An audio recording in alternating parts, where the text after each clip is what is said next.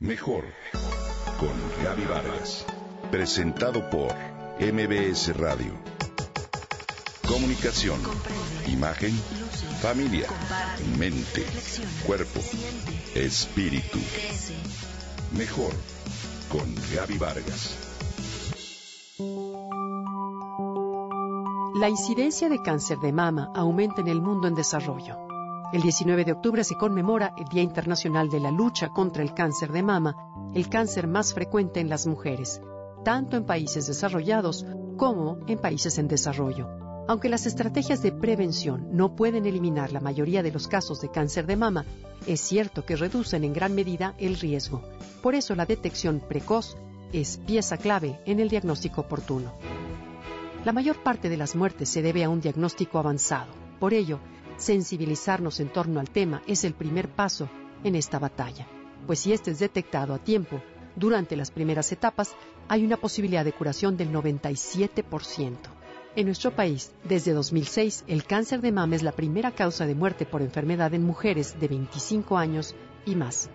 De acuerdo con las estadísticas, cada 30 minutos se diagnostica un caso y cada 90 minutos aproximadamente una mujer mexicana muere a causa de esta enfermedad.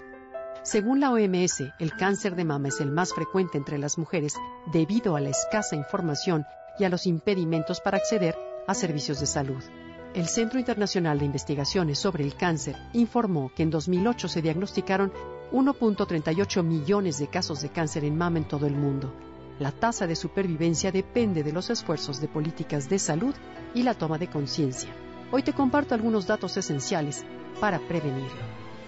Los primeros factores de contraer cáncer de mama incluyen edad avanzada, que la primera menstruación se manifieste a temprana edad, tener el primer parto también en edad avanzada o nunca haber dado a luz, así como antecedentes familiares con el padecimiento y el hecho de consumir hormonas como estrógeno y progesterona combinadas con alcohol.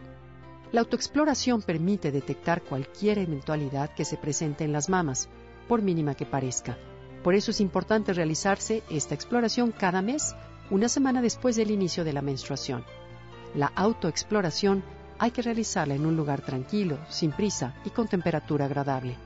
La técnica de detección más recomendable después de la autoexploración es la mamografía, que consiste en una radiografía de las mamas capaz de detectar lesiones en estados apenas incipientes.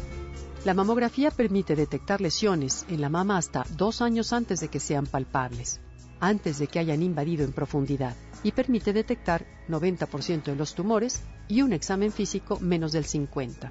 Hay que estar alerta ante los siguientes síntomas. Si notas la aparición de un nódulo en la mama que previamente no existía, dolor en un seno al hacer la autoexploración. Es de llamar la atención quizás el cambio de tamaño de alguna de las mamas o irregularidades en el contorno.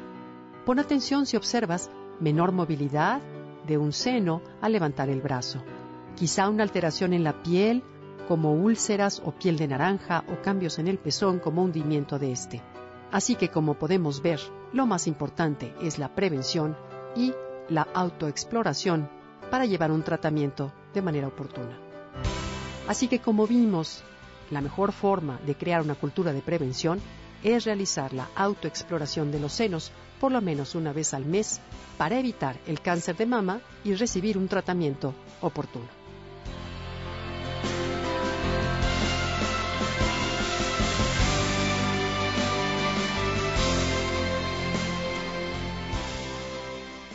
Comenta y comparte a través de Twitter.